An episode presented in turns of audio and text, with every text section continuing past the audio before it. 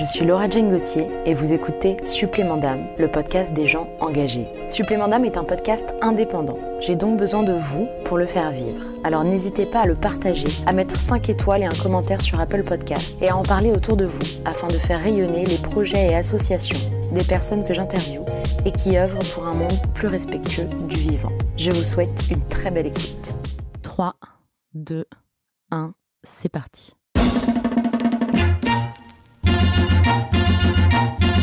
Yes, we can.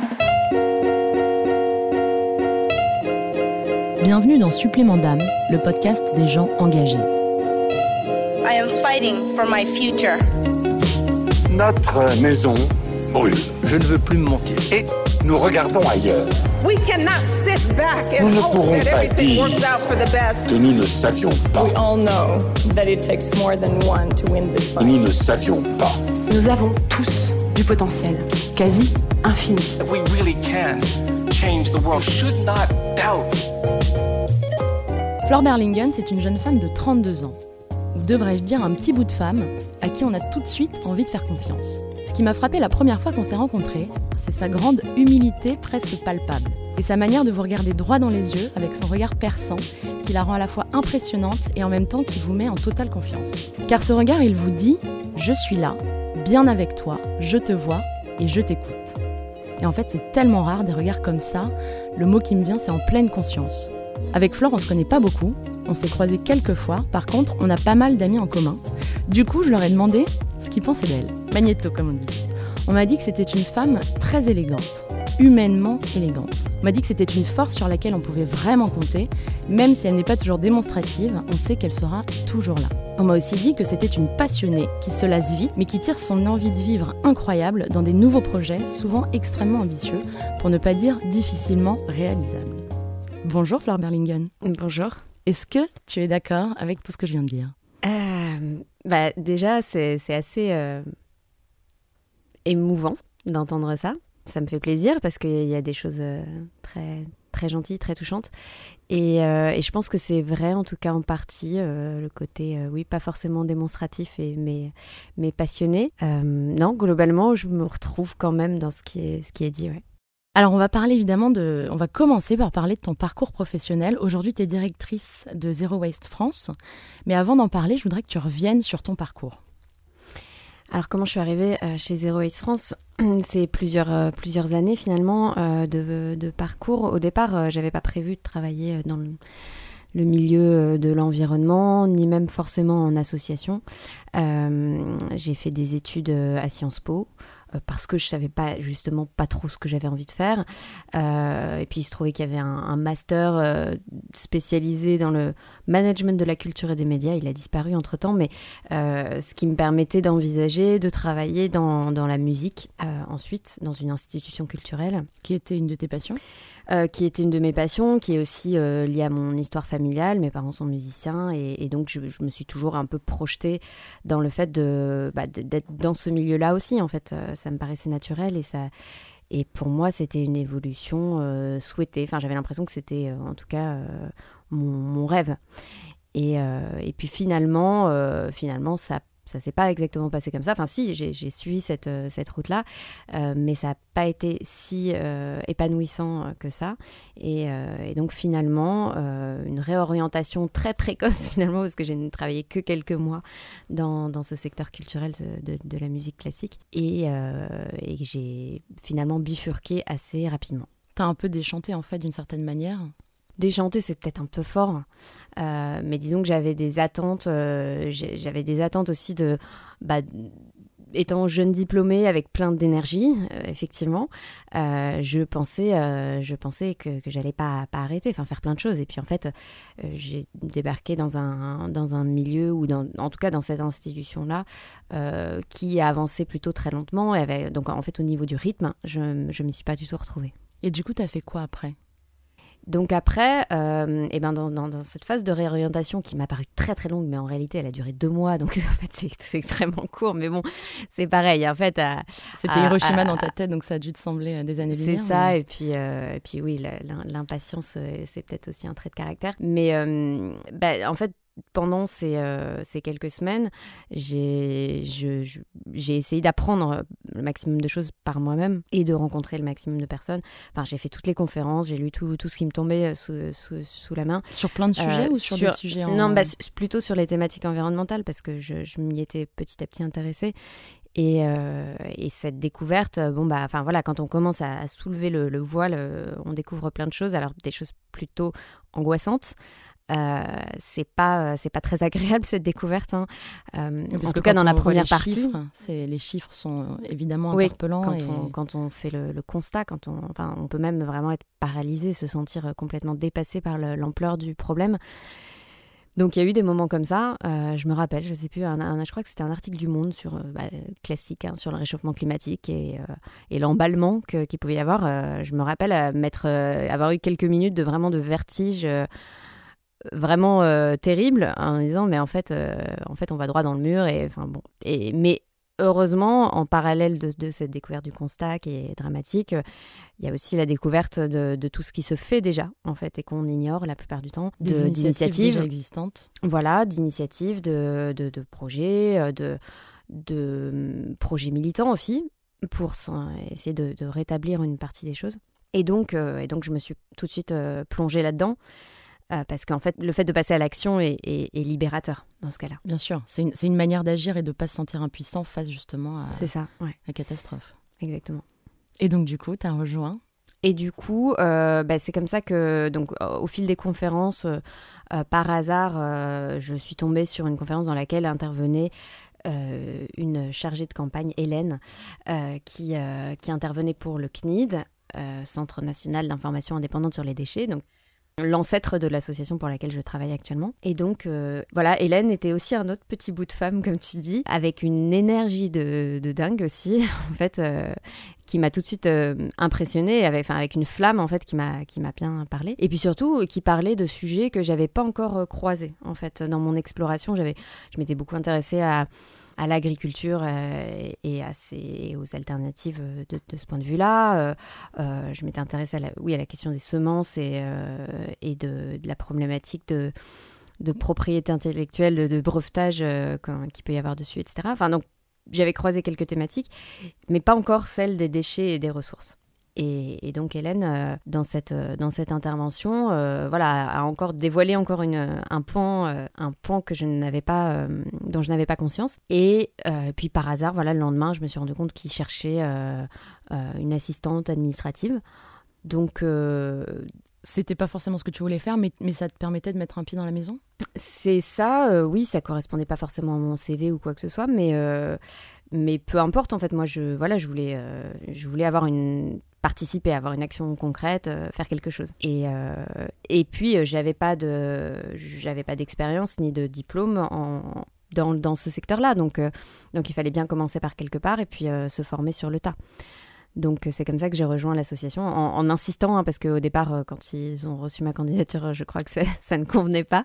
Mais, mais j'ai insisté, j'ai réussi à les rencontrer. Et, et après, comme humainement, c'est tout de suite très très bien passé, eh bien euh, voilà, ça a été le début de l'aventure.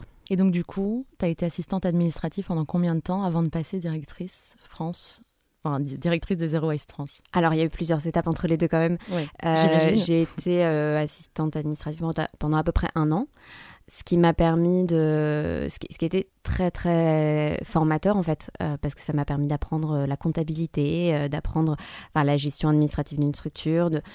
Donc en fait, je pense que je pourrais pas être directrice aujourd'hui euh, si j'avais pas si j'avais pas abordé ces aspects-là, parce qu'en fait, finalement, il faut savoir comment comment on gère une. Alors c'est une petite association, c'est c'est c'est une petite structure, mais malgré tout, en fait, il faut savoir se frotter à tous les aspects, justement, quand on est dans une petite équipe.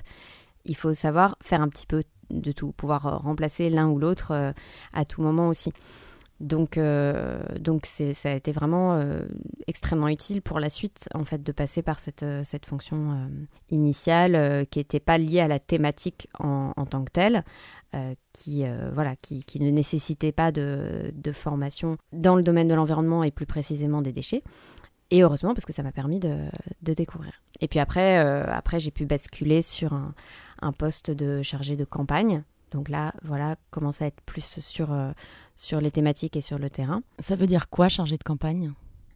Alors, chargé de campagne, alors bon, d'une association à l'autre, ça peut, ça peut varier aussi un petit peu les, les fonctions, mais là, concrètement, ça consistait à euh, prendre en charge une, une thématique, un aspect euh, de, de, ce que défend l'association et le porter auprès, euh, auprès notamment des décideurs politiques, des acteurs publics, des acteurs publics, mais aussi du, du grand public. Hein, il y a la partie sensibilisation aussi.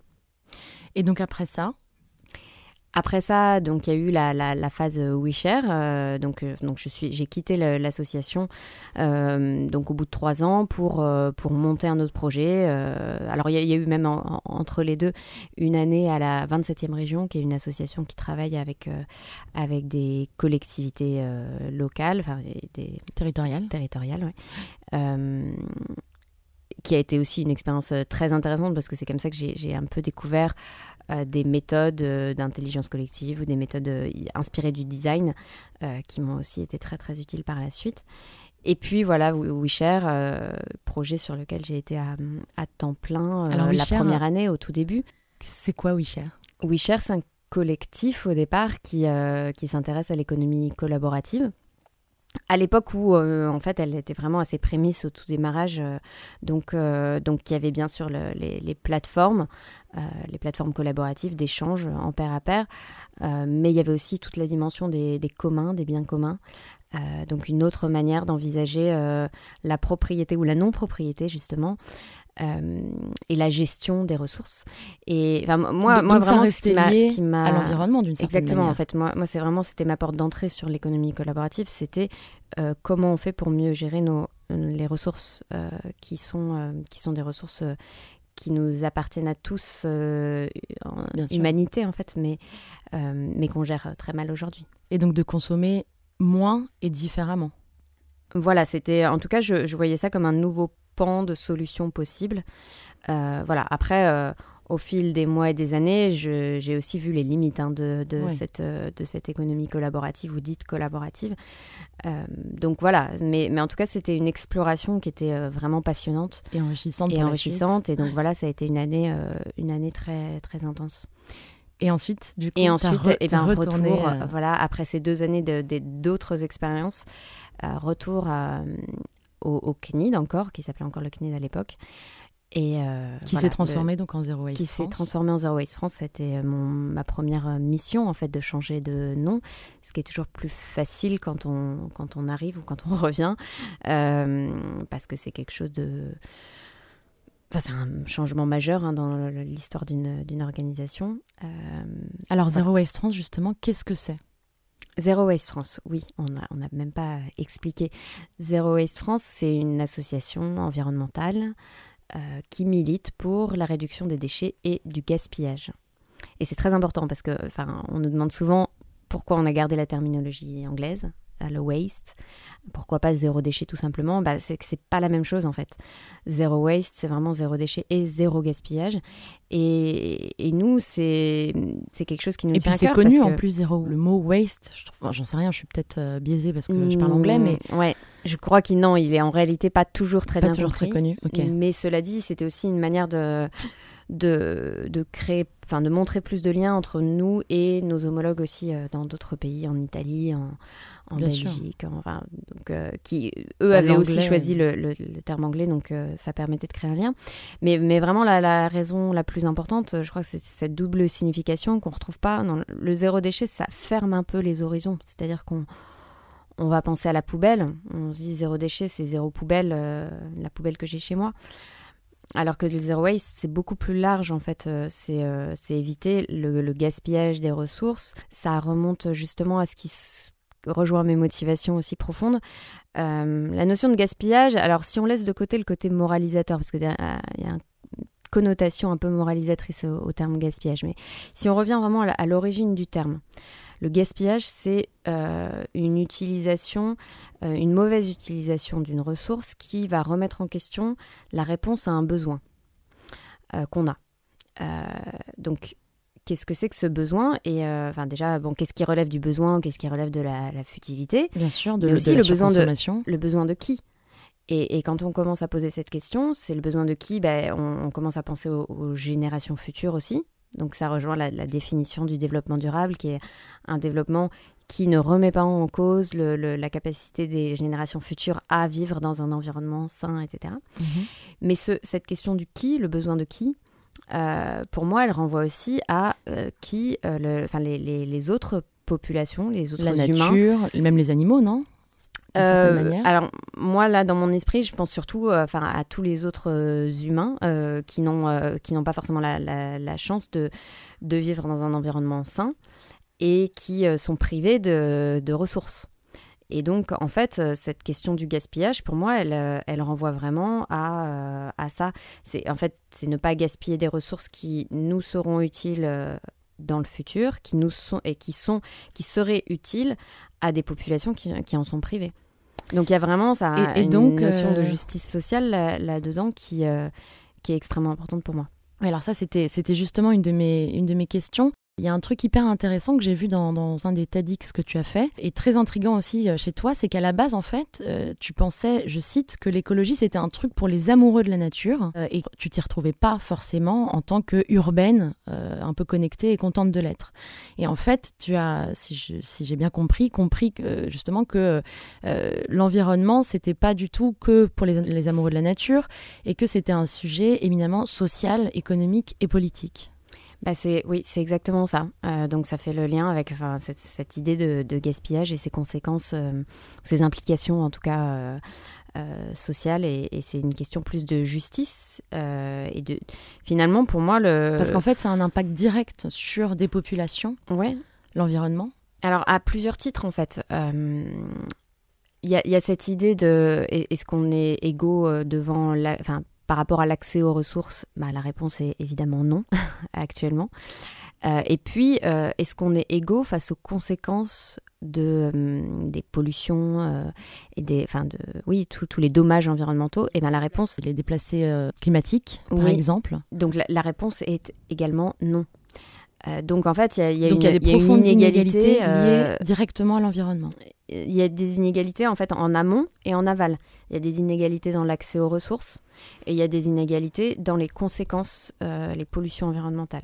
C'est, c'est, il y a plusieurs études qui le montrent, hein, que les installations les plus polluantes sont souvent dans les zones euh, de population les plus défavorisées. Et donc, euh, donc voilà, quelle que soit la manière dont on, dont on prend le, le problème, donc dans les, les différentes portes d'entrée, le problème environnemental, c'est aussi Ouais. un, un problème social. C'est hyper intéressant ce que tu dis parce que j'ai l'impression que dans la population, il y a un peu un- une idée euh, fausse du coup par rapport à ce que tu viens de dire qui est il y a d'un côté l'environnement Mm. et il y a d'un côté le social, la pauvreté, l'exclusion, les inégalités et en fait ça n'a presque rien à voir. Et en fait il faut presque choisir son camp. Je schématise hein, mais Oui, oui, il y a, un peu y a ça. une incompréhension parfois entre, bah, bah, euh, entre les verts et les rouges. On pourrait dire, euh, enfin, ça, ça, ça, ça rejoint des débats euh, qui sont pas nouveaux d'ailleurs, hein, finalement. C'est des débats qu'ont qu'ont eu nos, nos parents aussi euh, à, à d'autres époques. Mais hum, pour moi, il faut vraiment qu'on dépasse ça parce que il- enfin, je, je- moi, j'arrive pas à les séparer, ces deux problématiques. elles sont intrinsèquement liées. Et alors du coup, Zero Waste, que qu'on comprenne bien, Zero Waste France, qu'est-ce que vous faites comme action très concrète pour agir sur euh, le zéro déchet, l'environnement? Alors, on, on part du constat que euh, les choses ne peuvent bouger, ne peuvent s'améliorer que si il y a une, euh, un mouvement, euh, un mouvement de, de plusieurs acteurs en même temps. Parallèle Voilà, euh, conjoint en fait de, de plusieurs acteurs. C'est-à-dire que qui est concerné par les déchets et qui est à, à l'origine de la production de déchets, eh ben, c'est tout le monde en fait. C'est à la fois les, les citoyens, les, les individus, les particuliers. La société civile, d'une certaine manière Voilà, c'est aussi bien sûr les entreprises. Euh, et puis ce sont aussi les élus, les, les décideurs en termes de politique publique. Euh, et en fait, ce qu'on observe malheureusement, et qui est très frustrant dans notre euh, travail au quotidien, c'est que ces acteurs ont, ont tendance à se renvoyer la balle. C'est-à-dire que nous, nous, comme dans nos, dans nos activités, on a des activités de, de sensibilisation qui touchent plutôt le, le grand, public. On, est- on a des activités de lobbying, de plaidoyer qui touchent en particulier les élus, et on a des actions qui sont plutôt de, de, de l'ordre de la campagne de, pression ou de shaming, qui vont toucher plutôt directement les entreprises, ou d'accompagnement hein, d'ailleurs, parce qu'on n'est pas forcément que dans la pression, on peut être dans l'accompagnement. Donc en fait, au quotidien, on s'adresse à ces trois types d'acteurs. Et ce qu'on observe malheureusement un peu trop souvent, c'est que bah il y a un espèce de ping-pong euh, sans arrêt, aussi bien de la part euh, de d'entreprises qui vont dire bon, on ne fait que répondre à la demande, que de la part des, des- des citoyens, des particuliers qui, qui, eux répondent mais finalement nous on consomme ce qu'on nous donne et puis euh, et puis finalement c'est les élus qui devraient prendre des décisions fermes etc et puis les élus quand on va les voir ils nous répondent ben nous on voudrait bien mais les gens sont pas prêts etc Tout le monde euh, euh, se sent concerné par la question, mais pour, mais pour autant, personne n'agit. Oui. Tout, le monde est d'accord avec, avec nous sur le constat et sur les choses qu'il faudrait faire. Mais, euh, mais voilà, ch- chacun essaye de se dédouaner aussi un petit peu de, la responsabilité et de dire bah oui mais c'est pas pas vraiment ma faute euh, il faudrait que les autres bougent. Et euh, alors là, du coup je, je dresse un constat qui est un petit peu noir mais heureusement c'est pas tout le temps comme ça. Et, et en tout cas nous à chaque fois on essaye de renverser renverser la question euh, et de pas partir sur euh, ok qu'est-ce qu'il faudrait que les autres fassent mais qu'est-ce que moi je peux faire? Moi en tant que particulier moi en tant qu'élu moi en tant que salarié ou dirigeant d'une entreprise euh, on voilà il y, a- il y a des marges de manœuvre à tous les niveaux. Et en fait on essaye de mettre en mouvement tout ça. Alors justement, en tant qu'individu, en tant que particulier, qu'est-ce qu'on peut commencer à faire dès aujourd'hui pour polluer moins d'une certaine manière? Bah, il y a, il y a y a deux catégories d'actions. Euh, Il y a les actions euh, qui vont euh, consister à mieux gérer ces déchets. Euh, par exemple, euh, commencer à faire du compost ou, ne serait-ce que trier hein, les, les recyclables. Là, on est, on est dans une meilleure gestion, c'est-à-dire qu'on va éviter que ces, euh, ces déchets, qui sont soit recyclables, soit compostables, donc qui sont des ressources, euh, éviter qu'ils partent à l'incinérateur ou en décharge. Donc ça, c'est un peu de notre responsabilité, parce que si on les met dans la poubelle, ça c'est sûr qu'on ne pourra jamais euh, ensuite les, les récupérer. Alors que si on les trie euh, pour pouvoir les composter ou les recycler, euh, bah voilà, on, a la possibilité de, leur donner une, autre vie. Alors ça c'est intéressant, on en parlait juste avant de commencer ce podcast toutes les deux. Euh, il s'avère que j'ai animé une conférence sur l'environnement pour l'ONU il y a il y a dix jours et j'étais hyper choquée par un chiffre qui est qu'un expert a donné donc dans cette table ronde qui était que à Paris une seule bouteille en plastique sur 10 est réellement recyclée et j'étais extrêmement choquée. Alors question débile, où est-ce qu'il faut mettre une bouteille en plastique? Bah dans la pou- à, à Paris, dans la poubelle jaune, enfin en tout cas dans la poubelle de, de tri. Mais tout le monde le sait ça non? Tout le monde le sait. Enfin euh, visiblement non, mais non. mais, mais Euh, et puis, il y a- il y, a aussi euh, l'accessibilité du tri. C'est-à-dire que si vous êtes dans la rue, il n'y a aucune poubelle de tri à Paris, par exemple. Ouais. Euh, et ça, c'est- ça fait partie de nos revendications, euh, d'a- d'avoir le, le- le tri sur l'espace public euh, partout, tout le temps. comment Et au bureau aussi. Ouais, bien sûr. a malheureusement encore beaucoup de, de lieux de travail qui ne sont pas équipés de, de poubelles de tri. Comment t'expliques que face aux, aux chiffres qui sont mais plus qu'alarmants, les pouvoirs publics, la mairie de Paris et autres évidemment, les pouvoirs publics en global, comment est-ce que tu expliques qu'il n'est toujours pas mis dans l'espace public les poubelles adéquates? Pour prendre que cet exemple-là, parce que c'est bien plus vaste comme sujet, on l'a vu. Oui, il y aurait plein de plein d'autres euh, sujets, plein d'autres mesures. Euh, les raisons qui sont euh, qui sont invoquées pour pour expliquer tout ça, c'est parfois le coût, mais en fait. c'est une vision très court-termiste parce que même s'il y a un coût d'investissement au départ, on, on s'y retrouve après. C'est parfois aussi le, le, le, le côté compliqué, enfin, c'est-à-dire la, réorganisation que ça implique.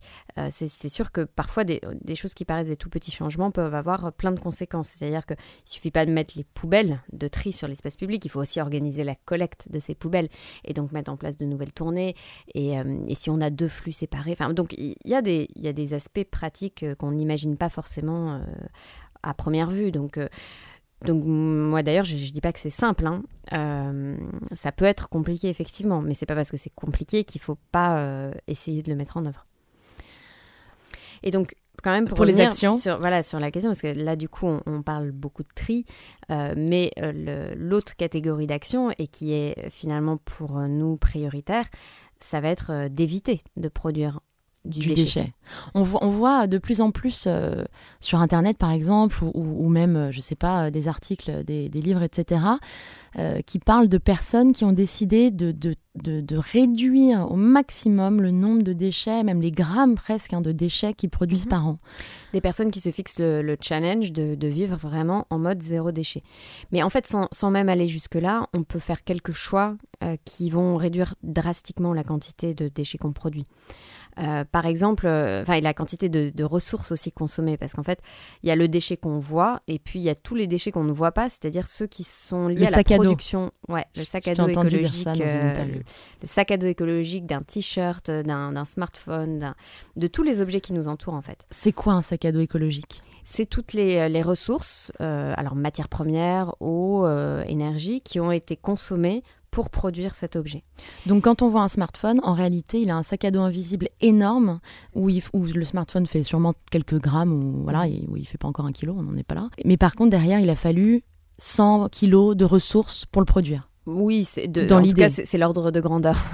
donc, euh, donc c'est considérable et en fait, c'est c'est pour ça que hum, on a un effet de levier euh, extraordinaire en modifiant notre consommation et notamment notre consommation de ces biens euh, censés être durables. Parce que, euh, le, en fait, derrière chaque, euh, chaque objet euh, qu'on va éviter de produire, chaque objet neuf qu'on va éviter de produire, ben, en fait, C'est c'est 70 une kilos 100 économie, kilos voilà, c'est de une économie de ressources euh, qui est démultipliée. Donc c'est ça, c'est cet effet de levier qu'on n'imagine pas. Mais en fait, on a, on a beaucoup plus de, de, de pouvoir euh, d'un- de, que ce qu'on peut penser. Donc, Et donc très concrètement, Très ça va être quoi d'aller d'aller acheter ses vêtements dans des friperies, de bah, très concrètement, oui, moi je trouve que des, une des choses les plus simples à faire, c'est euh, c'est de ne plus acheter de neuf ou d'éviter d'en acheter. Et donc à chaque fois, systématiquement, d'essayer de voir s'il n'y a pas une autre solution pour utiliser un objet qui est déjà en circulation plutôt que de euh, d'utiliser un objet neuf euh, euh, et donc d'alimenter cette demande. Mais ça, c'est hyper dur parce qu'en fait, ça, ça, ça, ça, ça demande presque une refonte de la société. Quand, tu, quand on marche dans la rue et qu'on voit des pubs euh, en permanence Alors ce qui est qui sûr, c'est poussent à la consommation, on gagne, on gagne du temps en fait finalement en faisant ça parce qu'on ne passe plus la porte des magasins. Euh, en fait non, c'est- pas c'est pas une refonte complète parce que toutes les possibilités d'achat non neuf, elles sont déjà disponibles hein, actuellement. mais est-ce que les gens sont les prêts à renoncer à euh, des nouvelles Hmm, fringues, des nouveaux... En fait, c'est euh, c'est quand même un c'est un renoncement tout relatif. Parce que là, on n'est même pas euh, dans l'idée de renoncer à un niveau de confort auquel on s'est habitué. On est juste en train de, de- de se dire, euh, on va avoir une petite étape de réflexion euh, supplémentaire ou différente au moment de l'achat.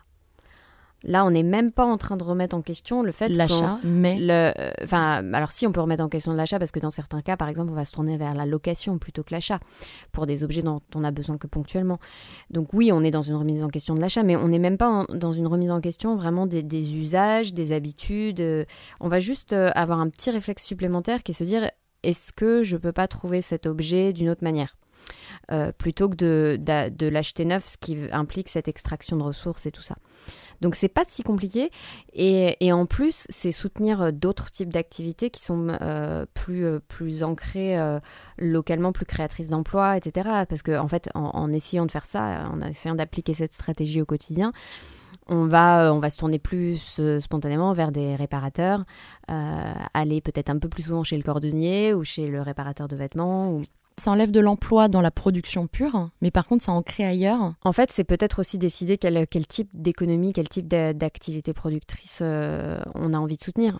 Est-ce que, est que finalement, euh, euh, la, production à, bas coût de, des objets, euh, euh, pas que la high-tech d'ailleurs, puisque les vêtements c'est exactement pareil, euh, a des conséquences environnementales mais aussi sociales qui sont, qui sont dramatiques. Donc est-ce que est-ce que c'est vraiment ça qu'on a envie de soutenir avec notre, euh, nos achats, nos, por- nos porte-monnaies euh, Ou, euh, ou est-ce qu'on a en- envie de, de réserver justement notre, euh, notre j'aime pas du tout ce terme, mais notre pouvoir d'achat, euh, mais de le, réserver à des activités dont, on est sûr qu'elles elles vont pas exploiter quelqu'un ou exploiter la nature. On, a, on a lancé un défi là en début d'année qui s'appelle le défi, le défi rien de neuf, justement sur cette idée. Hein, c'est pas par hasard que j'en parle. Il y a 12 000 personnes qui sont inscrites. Et ce, que, ce qui est intéressant, c'est que alors certaines personnes ont décidé de le faire vraiment à fond, euh, parce que c'est un jeu aussi, c'est l'aspect ludique, euh, enfin le, côté défi euh, peut, peut, être vraiment un moteur. Et puis il y a d'autres personnes qui nous ont dit, bah moi je le fais, Euh, mais je le fais avec mes. Je, je réadapte, je fixe aussi mes, mes, petites règles. Par exemple, moi, j'ai envie de continuer à soutenir euh, tel créateur ou tel oui, on n'est pas obligé d'être producteur radical que- tout de que- suite, en fait, et de se priver. Mais là, c'est même pas une question de radicalité. Finalement, c'est finalement, c'est ces personnes, elles ont compris complètement le sens de, de ce défi, qui est pas de. L'idée, c'est pas forcément de d'arrêter complètement d'acheter du neuf, mais de se poser la question de qu'est-ce que euh, qu'est-ce que j'ai envie de Est-ce que j'en ai vraiment besoin? de soutenir aussi? Ok. Et est-ce que j'en ai, oui, est-ce que j'en ai besoin? Et puis, euh, est-ce que ça correspond? Est-ce que ma consommation est alignée avec mes valeurs En fait? Et puis tu le disais très bien au début, en fait, on gagne du temps de vie. Si on fait moins les boutiques, et ça peut Mhm. être euh, pour certaines personnes une vraie occupation, Libération. une vraie activité, Ah, mais donc du coup aussi libération. Mhm. Est-ce que je vais pas passer plus de temps avec mes amis, dans la nature, euh, à faire des choses que j'aime, à écrire, à j'en sais rien euh? Bah, on va peut-être passer plus de temps à, à vivre, en soi-même aussi certaines choses, plutôt que de passer beaucoup de temps à, à aller chercher dans les magasins. Voilà, on est complètement à la bourre, mais en même temps, c'était tellement passionnant que j'avais aucune envie de t'interrompre. Donc, dernier, peut-être juste une dernière question sur euh, euh, est-ce que tu peux relancer ce défi avant qu'on passe au déclic euh, qui t'ont donné envie de t'engager, relancer Donc, le défi de Comment on peut s'engager dans ce défi? Eh ben, c'est tout simplement en décidant bah, dès aujourd'hui, dès tout de suite, euh, de ne plus faire aucun achat systématique, achat de neuf. Et avant chaque acte d'achat, se poser la question est-ce que j'ai une option alternative de location, d'échange, de récup euh, euh, via du don ou d'achat d'occasion? Parce que ça c'est de plus en plus accessible, de plus en plus facile, avec en plus des niveaux de service qui sont maintenant équivalents à ceux du neuf. Le service après-vente, la garantie, tout ça maintenant ça existe sur des objets non neufs. Donc le défi est lancé. Où est-ce qu'on peut trouver toutes ces infos pour s'inscrire? Rien de neuf.org. Ok, très bien. Allez, on va passer à la partie d'après. On va maintenant euh, parler un peu de toi euh, et parler justement de, trois déclics qui t'ont donné envie, trois, trois moments euh, charnières dans ta vie où il y a eu un avant, un après, trois moments qui t'ont donné envie de t'engager. Ça peut être des moments soudains. comme ça peut être une prise de conscience progressive sur plusieurs mois, voire plusieurs années. Et donc, ma question, c'est c'est quoi ton premier déclic qui t'a donné envie d'agir? Alors, euh, je ne sais pas si on peut parler de déclic parce que là, la, première étape, je pense que c'est vraiment dans, dans l'enfance et c'est sur plusieurs années. Donc, je ne sais pas si c'est exactement un déclic, mais c'est en tout cas euh, fondateur. Euh, avec mes, mes, mes grands-parents étaient très engagés, euh, impliqués dans plusieurs associations et, et notamment dans, dans la banque alimentaire euh, de, de la ville euh, dans laquelle ils vivaient. Et assez, euh, assez tôt, euh, ils m'ont embarqué avec eux dans les, euh, dans le- les permanences qu'ils tenaient ou dans les, les journées où il fallait trier les denrées qui arrivaient, etc. Et, euh, et ça, j'en ai des souvenirs très, très nets, en fait, euh, parce que ça a été plusieurs fois et parce que, euh, parce que c'était. euh, Enfin, j'étais observatrice, hein. enfin, non, parce qu'ils me mettaient à contribution, mais, ouais. mais, euh, mais surtout, je, j'étais entourée d'adultes, euh, ce que j'aimais bien en plus, et, euh, et je découvrais, euh, je découvrais à la fois bah, à quoi ça servait tout ça, et puis ce que ça révélait en fait. Alors si, si toutes ces denrées là, elles arrivent là, ça veut dire qu'il y a des personnes qui tout simplement ont pas à manger, etc. Enfin donc.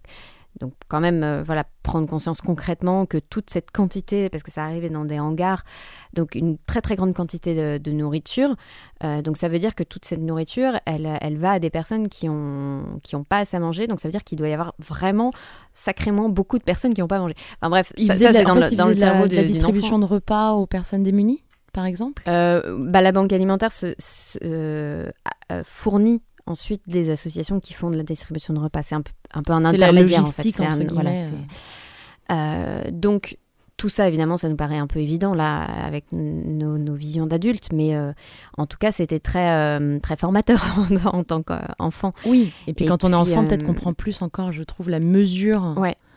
Et puis Et après, il y avait adulte, le... on s'habitue oui, parfois à la, ça. la- la misère. Ouais. Et... C'est ça. Il n'y a pas ce côté de.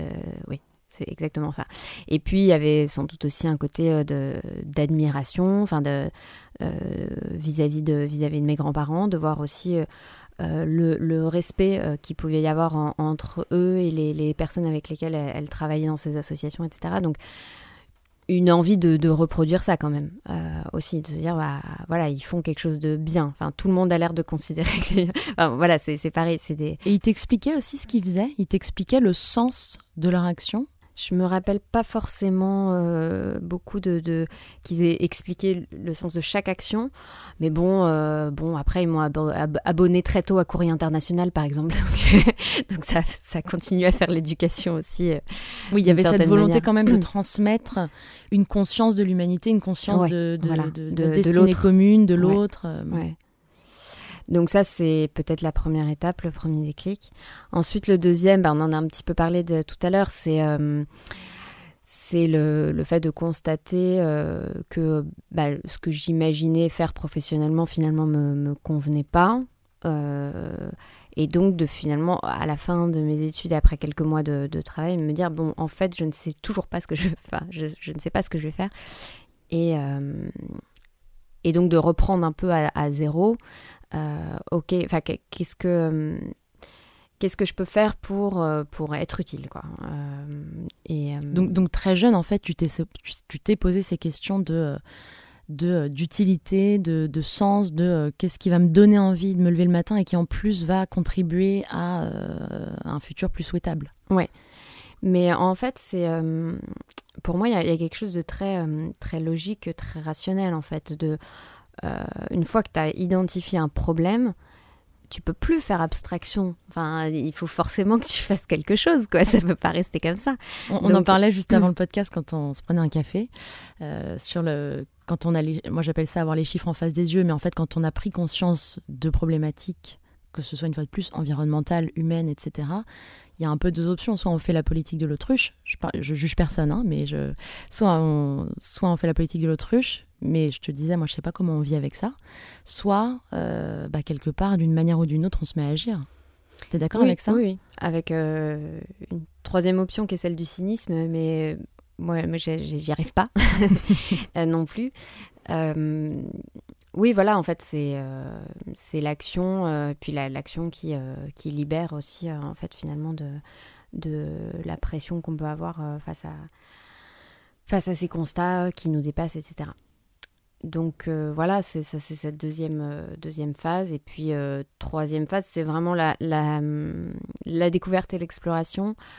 Troisième déclic de, cette thématique de, des, des- des déchets et des ressources et euh, qui qui était vraiment pas une une problématique que j'avais rencontrée auparavant et donc euh, donc ça c'est vraiment l'arrivée au CNID, euh, l'apprentissage sur le tas et grâce à l'équipe géniale qu'il y avait à, l'époque. Et, et puis des, des choses comme enfin, la- la- par exemple la visite euh, d'un incinérateur euh, qui permet non pas de mettre des chiffres en face des yeux mais de, de vraiment de, Une réalité. de mettre la réalité des, images en face, euh, en face des chiffres. Ça ressemble à quoi alors un incinérateur? Qu'est-ce qui s'est passé quand tu l'as vu? Enfin, Qu'est-ce que tu as vécu à ce moment-là? Euh, en fait, c'est euh, un, peu quand- un comme quand t'es petite fille et que tu vois l'immensité de- des ressources des denrées alimentaires. Là, c'est tu vois l'immensité des déchets. Oui, alors j'ai pas forcément fait le parallèle, mais euh, en fait, quand on visite une usine d'incinération, on passe, euh, enfin, on fait un petit circuit. On passe d'abord dans, dans la fosse qui accueille euh, les, déchets déversés par les camions poubelles. Ça, c'est une première image assez frappante parce que parce que c'est immense. Ça peut faire la taille d'un demi-terrain de foot ou même peut-être plus grand. Euh, Donc ça, c'est un amas de déchets. c'est ce qu'on appelle la fosse. C'est euh, oui, c'est un, c'est des poubelles déversées en, en vrac, C'est euh, c'est comme l'image qu'on a des, des- des déchetteries un peu. des décharges. Des décharges, pardon. Euh, oui, ça ressemble un petit peu à ça, sauf que les décharges c'est à ciel ouvert et, et souvent les fosses des incinérateurs, ça, ça- c'est- fermé. hein. ouais. Euh, et donc dans cette fosse, il y a une énorme pince euh, qui pourrait, qui, qui, qui est de taille à pouvoir soulever une voiture, par exemple. Enfin, donc, euh, il y a une énorme euh, pince qui vient attraper les déchets pour les mettre euh, dans, dans le four de l'incinérateur. Euh, donc ensuite, euh, bah, le, le- le- feu, euh, évidemment, on, ne l'aperçoit que par une petite lucarne.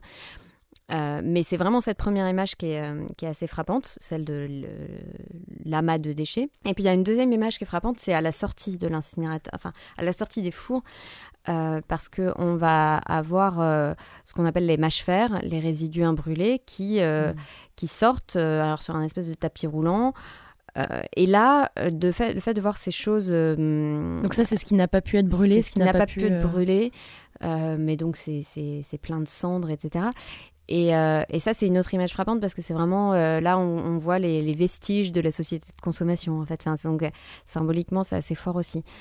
Et ça, c'est voilà. des déchets hautement toxiques. Je sais pas si on dit Alors ça les, comme ça, les hautement- mâches-fer le sont pas toujours. Euh, ce, qui est, ce qui est vraiment hautement toxique, c'est les résidus d'épuration des fumées, donc ce qu'on appelle les réfiums. Et ça, euh, il y en a, il y en a dans n'importe quel euh, incinérateur, hein, quel que soit, même, même les plus récents. euh, finalement, au contraire, euh, finalement, on améliore les filtres, euh, donc on, on rejette un peu moins de toxiques euh, dans l'atmosphère qu'avant, mais on en rejette toujours malgré tout. Parce que c'est extrêmement pollué d'incinérer les déchets. C'est Polluant, polluant, polluant. oui, c'est polluant parce que, bah oui, parce qu'en plus on, on crée des molécules qui n'existaient pas euh, à l'état initial de déchets. C'est la combustion qui crée certaines euh, certaines molécules comme les dioxines par exemple. Oui, c'est le rien Donc, ne se après- crée, tout se transforme, mais résultat, ça, ça, ça se transforme pas en truc sympa, quoi. Non, et, euh, et en fait, une fois que, une fois que ces molécules sont créées, bah, on ne sait plus quoi en faire, enfin, et on ne peut pas les faire disparaître à nouveau. Donc, euh, donc on essaye de les filtrer pour éviter qu'il y en ait trop qui se retrouvent dans l'atmosphère et dans nos poumons. Mais euh, ce- ces résidus, enfin les, filtres, il faut, bien, euh, il faut bien en faire quelque chose. Et donc les résidus, on est obligé de les envoyer ensuite dans des décharges pour déchets dangereux euh, parce que leur niveau de toxicité est, très élevé. Voilà. Donc en fait, en gros, on on résout pas le problème en fait en essayant, en essayant de brûler les déchets, on les fait pas du tout disparaître. On, va créer un autre type de pollution. Donc ça, ça a été un des déclics, si je puis dire, dans ton troisième déclic, dans cette phase de vie où tu t'es mis à travailler donc euh, Oui, c'est- c'est en fait dans l'exploration de, ce sujet, des déchets, des, ressources. Euh, voilà, il y a des briques de compréhension comme ça euh, qui s'assemblent et qui, aboutissent à la conclusion que, ah ben en fait, en, fait, il n'y a pas... Il n'y a pas 36 000 solutions, il faut réduire. réduire à la source, parce que finalement, et là c'est une autre brique de compréhension, même le recyclage n'apporte pas la solution euh, ultime en fait. Enfin, le recyclage permet de, euh, réutiliser la matière dans une certaine mesure, mais le recyclage est lui aussi consommateur d'eau, d'énergie, de matières premières. Il n'est pas forcément infini. Et il l'est pour certains matériaux, mais euh, pour le plastique, pour le carton, etc. Par exemple, c'est pas du tout euh, un cycle euh, fe- fermé à l'infini. Donc, en fait, euh, voilà, fois de- deuxième étape de compréhension, c'est de réduire. voilà, on, on constate d'abord que, ah, zut, la manière dont on gère nos déchets actuellement, c'est-à-dire essentiellement par l'incinération et la mise en décharge, ça ne va pas du tout. On crée des pollutions qu'on n'est pas capable de gérer ensuite. Euh, ensuite, deuxième étape, euh, ah, zut, le, le recyclage, c'est c'est mieux, euh, mais c'est pas non plus, euh, la- ça ne peut pas être euh, la solution unique. Malgré- malheureusement, en fait, c'est indispensable, mais ce n'est pas suffisant. Donc, troisième étape, conclusion, il faut, euh, il faut euh, attaquer le problème bien plus en amont et, euh, éviter de produire certaines choses qui vont devenir des déchets assez rapidement. Donc, tout ce qui est jetable, usage unique, etc. Donc en fait, si je comprends bien, ton engagement à toi, d'ailleurs on va y revenir, tu en as peut-être plus que ça, mais ton engagement à toi, ça a été un espèce de, de- mix entre des compréhensions intellectuelles, des paliers presque de compréhension intellectuelle sur un sujet, mais aussi un sujet qui te touche et des rencontres humaines, par exemple euh, au CNID, euh, qui, de, gens qui te qui t'ont donné envie d'agir aussi ou des gens qui t'ont qui t'ont touché quoi d'une certaine manière. C'est sûr que quand on rencontre euh, des personnes dont on sent la sincérité de l'engagement, tu parlais de, confiance en fait au tout début de, de cet échange. Euh, c'est vrai que pour, pour moi, c'est vraiment une condition sine qua non. Euh, En fait, même d'une manière générale, j'ai beaucoup de mal à travailler avec des personnes en, qui je, je, je perçois pas la, la sincérité profonde. Ou, et voilà, c'est peut-être une difficulté à accorder euh, sa confiance.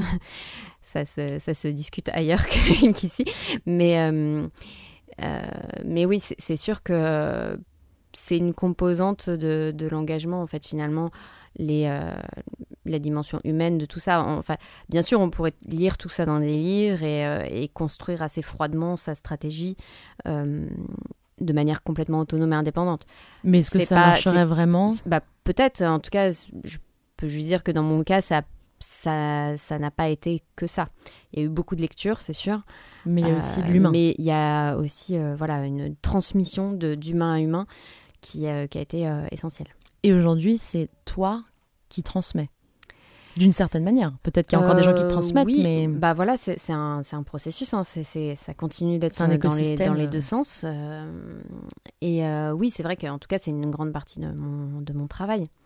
est-ce qu'en agissant tous les jours et en découvrant de plus en plus cette problématique de la pollution, tu arrives à toujours te dire que c'est possible Ou est-ce que quelque part, tu parlais de cynisme toi aussi au début de, cette interview, euh, on finit pas par devenir cynique en disant mais en fait euh, ça bougera jamais. Est-ce qu'il y a des côtés frustrants comme ça? Il y a beaucoup de côtés frustrants, mais, euh, mais finalement, euh, quand, quand on garde le cap de, de- des solutions à mettre en place, enfin, on, arrive à les surmonter. Enfin, après, comme dans n'importe quel métier, en fait, il y a des hauts et des bas. Il y a des jours où on y croit un peu plus que d'autres. Il y a des jours où on, déborde d'énergie et puis des jours où, on est fatigué, tout simplement. Et finalement, je ne crois pas que le, travail de militant euh, soit complètement différent de n'importe quel autre métier. Et donc, euh, donc il y a des jours on est découragé. Je pense que si on est euh, boulanger ou, euh, commerçant, il y a des jours où on est complètement déprimé de l'attitude des gens qui, rentrent dans, le magasin ou je sais pas. Et puis d'autres jours où, au contraire, on trouve que c'est génial d'être au contact, au contact des gens. Donc, je pense que voilà, ce, phénomène de, découragement, il peut, il peut exister vraiment partout et que et qu'il n'est pas forcément plus fort dans ce travail militant qui effectivement, de temps en temps, est, est vraiment ingrat parce que les, euh, les progrès sont parfois des, des petits. Enfin, des, Des, des tout petits des toutes petites choses. euh, et puis parfois, il y a des gros reculs. Et voilà. Et, et, euh, il, faut, il faut être humble par rapport à ça, en fait, aussi. Parce qu'on a beau euh, mettre beaucoup d'efforts et d'énergie et d'intention là-dedans, on n'a pas la main sur tout. Donc, en fait, il faut aussi à- apprendre à, à prendre un certain recul sur notre, notre, notre influence et notre euh, capacité à faire changer les choses. Donc ça, c'est la première réponse, peut-être euh, l'humilité, en fait, par rapport à ça, euh, qui permet de, aussi de ne pas se décourager. Enfin, voilà, c'est accepter euh, qu'on ne peut pas, à soi tout seul, euh, changer, euh, qu'on n'est pas changer un monde. sauveur et que Voilà. Mais ça, ça typiquement, tu, vois, tu disais que être militant, c'est pas forcément si différent que ça que d'être euh, boulanger ou autre. Et en même temps, est-ce que l'écueil, c'est pas euh, de s'ériger en sauveur et de s'épuiser en disant mon, but, je schématise, hein, mais c'est de sauver le monde. En tout cas, c'est de vraiment agir sur cette cause, mais finalement, on en, on en viendra peut-être jamais à bout. Donc, est-ce que c'est pas une des écueils de, de, de justement s'épuiser à la tâche finalement? Mais en fait, je pense qu'on on- enfin, on peut s'épuiser à n'importe quelle tâche, en fait. Euh, Et c'est pour ça que moi, je ne considère pas que... euh, Enfin, le- mon, mon métier, je le fais par passion, euh, tout comme on pourrait être passionné par n'importe quel autre métier, en fait. Et, et c'est pas ça qui fait de moi une meilleure personne, en fait, euh, tout simplement. Euh, Mais ce que je veux dire, c'est que le côté. Euh, moi, je sais que je connais pas mal d'entrepreneurs sociaux, notamment, qui ont un côté sauveur. Et en fait, du coup, le, c'est abyssal. Ils, ils ne pourront, ils pourront, euh, ils pourraient travailler euh, 24 heures sur 24, euh, 365 jours sur 365. Ils auraient jamais fini parce qu'en fait, Mm. euh, la problématique est tellement vaste, bien évidemment, que eux tout seuls déjà, ça- voilà. Oui, Est-ce qu'il y a un je- peu je ce comprends côté-là bien, mais je- justement, tu- moi, je, je prends un peu de distance par rapport à ça. Enfin, je je suis pas certaine que que ce soit du fait de la cause que on, on s'épuise ou qu'on s'investisse à fond euh, dans un truc. Je pense que c'est euh, un rapport aussi Au au, travail. travail ou à, à l'activité, parce que le mot travail peut-être n'est pas le, le bon, mais euh, c'est plus euh, une passion d'agir qui pourrait peut-être s'exprimer dans un autre domaine en fait. Euh, euh, Donc en fait, il faut plus Alors après- questionner son, son rapport au travail pour éviter justement d'aller au Oui, burn-out ou à- l'action. euh, ou à l'action. son rapport à l'action. Euh, et puis après, le, le fait qu'il il se trouve que euh, ça s'exprime euh, pour une cause sociale ou environnementale, ça, c'est lié peut-être à, une éducation ou une empathie euh, euh, qu'on a cultivée ou je sais pas quoi. Mais, euh, mais je suis pas certaine que ce soit parce que c'est la cause qu'on on, investit. Enfin, c'est pas la seule raison en tout cas, je pense. Alors justement, ma question d'après, c'est c'est quoi tes engagements? Est-ce qu'il y en a d'autres que l'environnement ou est-ce que en fait tu réfléchis pas comme ça parce que comme tu le disais au début, tout est tout s'imbrique finalement? Ouais, exactement. Euh, euh, bien sûr, euh, je, je, je me qualifie de militante environnementale ou écologiste parce que parce qu'effectivement, je, je m'exprime dans ce, dans ce domaine-là. Euh, mais je suis pas vraiment environnementaliste. Enfin, c'est un peu deux courants de, de l'écologie différents. C'est quoi environnementaliste rapidement? bah, je, je pense que la différence entre, entre une vision euh, écologiste et une vision environnementaliste, c'est justement euh, ce rapport aux, aux questions de justice sociale. Euh, Lequel en prend, en prend acte, entre guillemets? je pense que de- dans une vision écologiste, on a l'objectif d'avoir une vision globale et de prendre en compte aussi la dimension sociale de, ces questions humaines. Euh, peut-être la notion d'environnementalisme est peut-être plus euh, concentrée sur la préservation de la nature euh, et de, l'environnement. Mais, tout ça, c'est des choses qui bougent quand même, enfin, parce que au départ, ça a été pensé de cette manière-là, mais c'est quand même de moins en moins fréquent de voir une position environnementaliste complètement déconnectée des enjeux sociaux. Alors on va, euh, on va passer maintenant aux, questions euh, soit loufoques, euh, soit profondes, ça va dépendre desquelles. Ma première question, c'est si on t'offrait une baguette magique et que tu pouvais résoudre justement un seul problème sociétal majeur, que ce soit la, pollution, que ce soit la pauvreté ou encore d'autres, ce serait quoi? Les inégalités.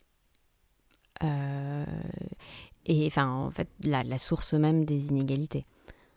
Donc, en fait, euh, si je dois préciser, les inégalités de, de revenus notamment, et de, de répartition de la valeur. Et, euh, Et aussi parce que les inégalités, ça englobe plein de choses? bah, c'est que ça a des répercussions, en fait. euh, une inégalité, une inégalité dans le, le partage de, des ressources, de la valeur, euh, va ensuite, euh, de fil en aiguille, se transformer en inégalité euh, d'accès aux soins, en inégalité face à l'éducation, en inégalité environnementale, etc. Mais je pense que si on devait remonter à l'inégalité qui est la source de toutes les autres, c'est celle du partage des ressources. En fait, on n'a pas le même accès à la dignité, d'une certaine manière. Enfin, dans, ce, dans ce que tu viens de dire, j'entends un peu que, en fonction de ton niveau de revenu, par exemple, les personnes en situation euh, euh, d'inégalité n'ont pas forcément le droit de vivre leur vie de manière digne. Je le dis un peu bizarrement, mais quelque part, c'est un peu ça. Bah, oui, en fait, finalement, bah, c'est euh, une autre manière de dire qu'il y a une inégalité qui se transforme en inégalité multiple euh, dans tous les domaines de, de la vie ensuite. Euh, une autre manière de le dire, c'est que, moi, une injustice euh, profonde, qui me qui, qui, qui me reste en tête, euh, c'est cette idée de me dire que euh, une heure de temps euh, humain va être rémunérée euh, très différemment suivant le métier qu'on fait, suivant le voilà. Et ça, j'arrive pas à trouver de justification à ça. Voilà. Donc euh, pour moi, l'écart salarial, il devrait même pas être de 1 à 10, il devrait être, enfin, Il devrait, il devrait de un à être un, quasiment, euh, enfin, peut-être avec euh, peut-être une toute petite marge de manœuvre en fonction des peut-être des responsabilités qu'on endosse parce que euh, il y a cette charge mentale qui est légèrement différente, mais euh, Ouais, et même, Mais c'est vrai que c'est une absurdité parce qu'en fait, quand on voit, euh, pour prendre évidemment les deux, euh, les deux euh, clichés, d'un côté les banquiers qui en, en une heure de travail peuvent se faire des sommes astronomiques démesurées, et de l'autre côté, je sais pas, quelqu'un, je sais pas quel est un des métiers les moins rémunérés, mais euh, est-ce que tu as un exemple de métier très Bah, peu rémunéré euh, justement les, les, euh, les personnes qui gèrent nos déchets. Bah voilà, les personnes qui collectent les déchets. Euh, c'est absurde parce qu'en fait, quelqu'un qui collecte les déchets, il s'épuise physiquement, par exemple. Alors oui, il n'y a pas de charge mentale, mais il y a, il y a une toute Bon, il, autre en charge. avoir, il peut y en avoir aussi. Non, mais voilà. parce que le fait, ratio, il est de 1 finalement, à euh, 1000 sur, en- ouais, dans, dans ouais. certains extrêmes. Ouais. Mais en fait, souvent, on entend dire, enfin, souvent, en en fait, même dans, dans le SS, par exemple, en fait, dans les, dans les secteurs même alternatifs, euh, avec plein de guillemets, on entend dire que voilà, il faut réduire les inégalités salariales de, sur des ratios, euh, mettons, de 1 à 10. Mais moi, moi-même, ça, ça me, ça continue à me révolter un petit peu. Il y a un chiffre pour continuer euh, sur ce sujet-là qui est que, je ne sais plus si c'est 6 ou 8, je crois que c'est 8 milliardaires qui détiennent autant, il y a 8 milliardaires donc dans le monde, qui détiennent autant à eux seuls que la moitié de l'humanité en termes de richesse. Moi, je sais que quand j'ai vu ce chiffre, Ouais, mais en fait, en, en On peut même parlant, pas de- en parlant que- des que ça extrêmes représente. comme ça, la fin, ces extrêmes-là, c'est euh, c'est ça- ça- choquant, etc. Mais du coup, on, on peut avoir, euh, enfin, on peut finir par se dire que euh, c'est de la faute de cette poignée de personnes. euh, et finalement, nous, nous tous, nous autres, on est, on est peu responsable de ça. Alors qu'en fait, euh, finalement, tout le monde euh, de cautionne en fait un, un- l'ensemble du système. Ah bah bien sûr, c'est très clair, Bah, si, c'est euh, hyper clair. C'est hyper clair quand on va. euh, ça revient un petit peu à, à nos choix de consommation, par exemple. Quand on choisit d'aller euh, commander un livre sur Amazon plutôt que dans une librairie de quartier, quand on choisit d'aller dans un grand, une grande, une, une boutique, je sais pas, H&M, etc., plutôt que une friperie ou même autre, hein, un petit créateur, etc. C'est sûr qu'on alimente un système en fait. Mais ça, est-ce que les gens en ont conscience euh, à grande échelle? Bah, je, pense que de plus en plus euh, en ont conscience. Et puis, alors bien sûr, on peut toujours euh, discuter du, du fait, enfin, finalement, à quoi ça sert vraiment ces petits actes de consommation. C'est une goutte d'eau. Dans... Mais en fait, euh, Faut faire sa part de colibri alors il y a il y a l'image du colibri, mais moi finalement, je- j'en viens à me dire, enfin, en fait, c'est tout simplement que je ne veux plus alimenter ce système. En fait, ça m'est devenu tellement étranger Et insupportable. et insupportable que je ne veux plus, je ne peux plus Cautionner, alimenter euh. euh, ce système. En fait, c'est un- c'est comme un opt-out. C'est, c'est. T'en es sorti. T'es sorti de ce... Tu veux sortir Oui, de et- mais ce je pense, enfin, je, je suis loin d'être la seule. Enfin, genre, on en. On en discute euh, très souvent avec les, les personnes qui viennent nous voir euh, à la maison du zéro déchet, par exemple. On n'en a pas encore parlé de la maison du zéro déchet. Je veux bien que tu nous en dises un mot. C'est un lieu euh, dédié aux démarches euh, zéro waste, euh, un lieu de, de discussion, un lieu de, de rencontre, un lieu où, où il se passe plein de plein d'événements, d'ateliers, de, conférences, etc. Il y en avait une encore euh, hier soir et, euh, et une personne qui, qui témoignait en disant bah, finalement moi ma prise de conscience par rapport à la quantité de déchets que je produis, elle a été assez tardive. Enfin ça date d'il y a deux ans euh, et en fait euh, je- je- il y a vraiment oui un avant après. Avant je avant je ne faisais pas attention, je m'en rendais même pas compte et maintenant ça me saute tellement aux yeux que je ne peux pas faire autrement en fait que de le prendre en compte. C'est un peu ce qu'on disait tout à l'heure sur après des prises de conscience. euh, on, on peut, hein, on a toujours le choix hein, de faire Mhm. euh, la politique de, l'autruche, mais quelque part, il y, y a un truc qui sonne pas juste à l'intérieur, quoi. Je pense que Qui vient ça, nous interpeller, Mm. quoi. Notre conscience, précisément, j'imagine. Ça doit ressembler à un truc Oui, comme ça. Alors ça peut paraître très moralisateur en, euh, dit comme ça, mais je pense que c'est beaucoup Oui. plus euh, spontané et beaucoup moins réfléchi que Et ça. puis en moi, j'entendais sa conscience intérieure, parce que l'idée, Mm. c'est pas de justement de moraliser, etc. L'idée, c'est de Mm. donner envie d'agir par des leviers peut-être positifs, Mais en que fait, de montrer du doigt. Là où c'est même pas moralisateur, c'est que finalement, c'est même pas euh, parce qu'on se dit que c'est pas bien, c'est parce que ça ne nous rend plus du tout heureux, en fait. Euh, moi, le nombre de fois où, où me- où- parce que euh, parce qu'il est très tard et, et qu'il n'y a plus que le supermarché qui est ouvert, je suis à- là à errer dans les dans les rayons en me disant mais non mais c'est pas possible, j'y arrive pas, j'arrive pas à prendre à Je- prendre je tous te ces suis trucs. parce que c'est le cas Euh, aussi pour moi. ouais. Parce qu'en fait, c'est- c'est c'est- c'est vraiment même pas par euh, conscience, parce que là, il est tard, je suis fatiguée, je pourrais me dire, bon, pff, ça, ça suffit.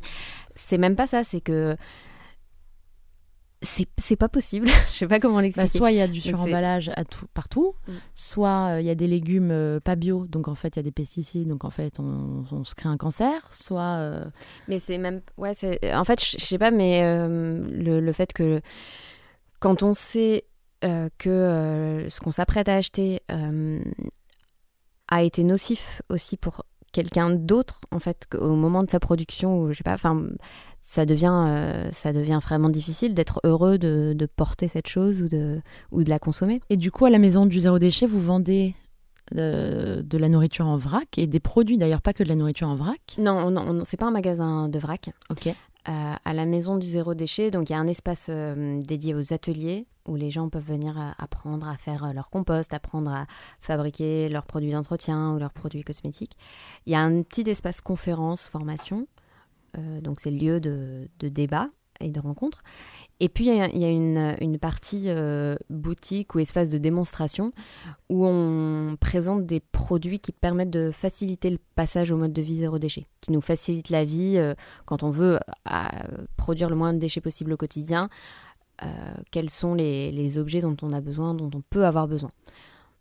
Alors deux dernières questions avant de, finir cette interview. Est-ce que tu as un livre à recommander qui, t'a, qui, t'a vraiment, qui te parle vraiment, qui t'a vraiment parlé, que tu as envie de recommander aux personnes qui nous écoutent? Alors, euh, dans les livres qui m'ont marqué ces deux dernières années, alors il y en a un que je suis en train de lire qui s'appelle Au-delà de la propriété de Benoît Boritz, mais je ne l'ai pas terminé, donc je ne sais pas si je peux le recommander.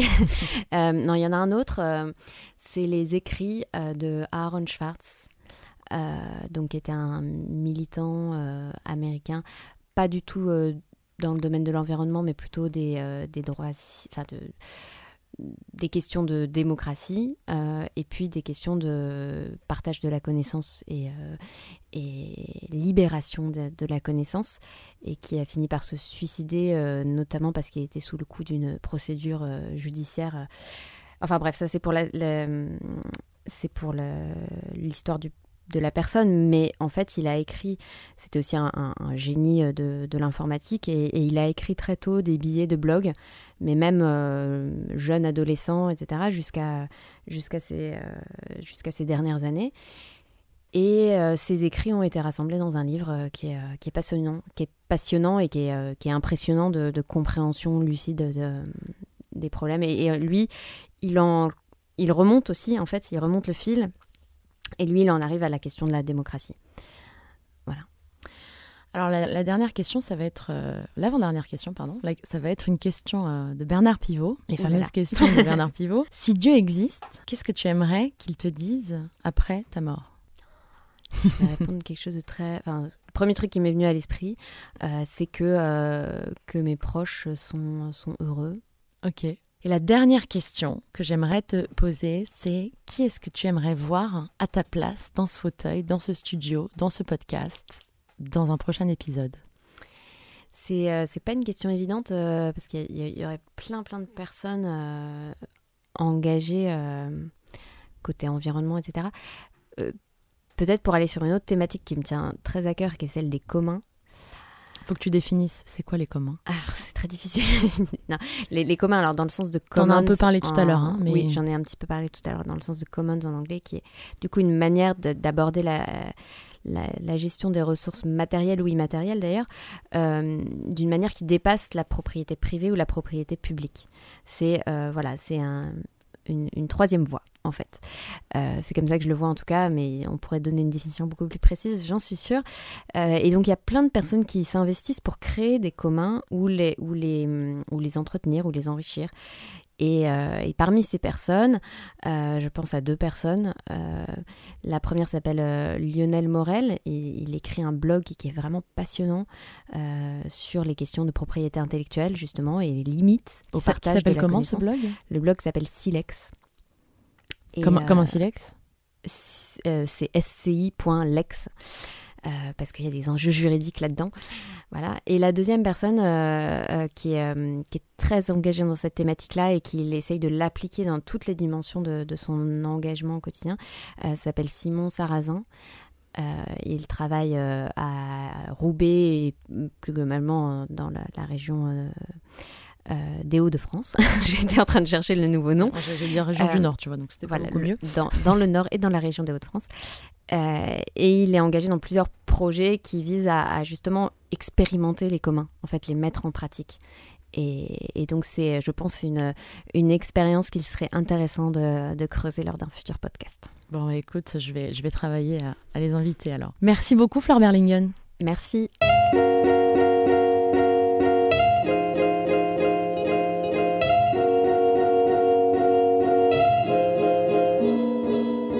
Je suis Laura Jane Gauthier. Supplément d'âme est un podcast indépendant, alors n'hésitez pas à le partager sur les réseaux sociaux et à mettre 5 étoiles et un commentaire sur Apple Podcast.